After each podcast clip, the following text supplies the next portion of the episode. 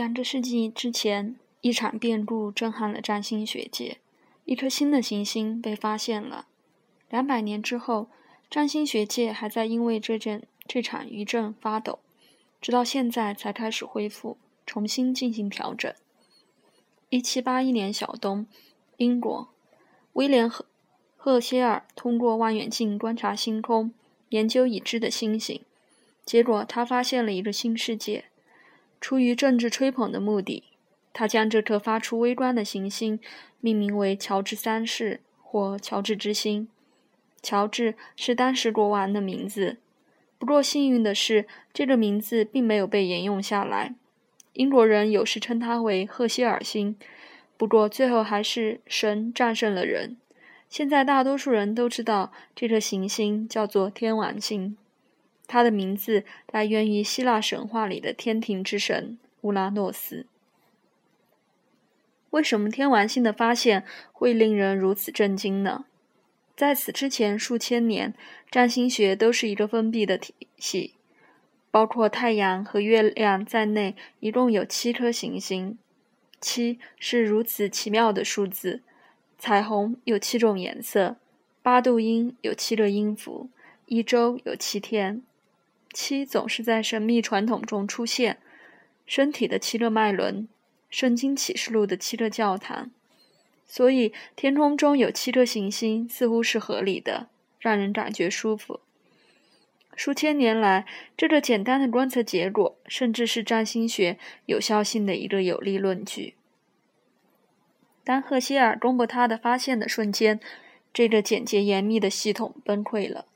突然之间有了八颗行星，既然有了八颗，为什么不可以有更多的行星？尘埃落定时，占星学就像死了一样，科学时代开始了。占星家失去威望的同时，也获得一个前所未有的机会，发现一个崭新象征的机会。天王星不可否认的存在在那里，它必然有一个意义，是什么呢？当六十年之后海王星被发现时，这个答案还很模糊。当一九三零年冥王星被发现时，也是一样。这些新的行星的意义是什么呢？七颗行星的系统看起来是人类心识的完美模型，所有的一切都包括身份、情感、逻辑、爱、恐惧，什么都不缺。这个系统开始于太阳，生命活力之星，并且终结于土星，死亡和结束之星。土星似乎是一个非常自然的终结点，在这颗有光环围绕的行星那里，生命周期完成了，再也没有其他可能性了。但是在太空深处悬浮着那个蓝绿色的星球，诱惑着占星学家去探索。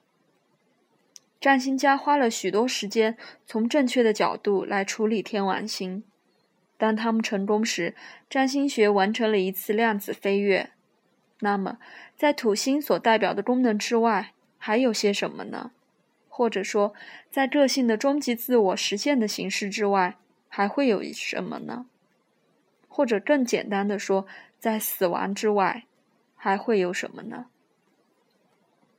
个性之内的结构是可见行星的领地，它们完美无瑕地勾勒出这块地域的地图。这些新的行星则让我们打破了自然、自我和常态的边界，我们来到了个性之外。它们的意义到底是什么？我们确实有一个线索：我们无法看到这些行星，只有用望远镜人为的放大我们的感触时。我们才能够意识到它们。这种观察是有象征意义的，它是关键。天王星、海王星和冥王星代表的只是可能性，它们代表只有通过有意识的自我努力才能够获得的一些超越性的非自然特质。与传统的行星不同，这些功能的正面显现永远无法被自动触发。在我们能够转化自己的存在之前，我们只能够看到他们的暗影。不通过努力，那么这三种神秘象征对我们的精神来说，就如同他们对肉眼一样是看不见的。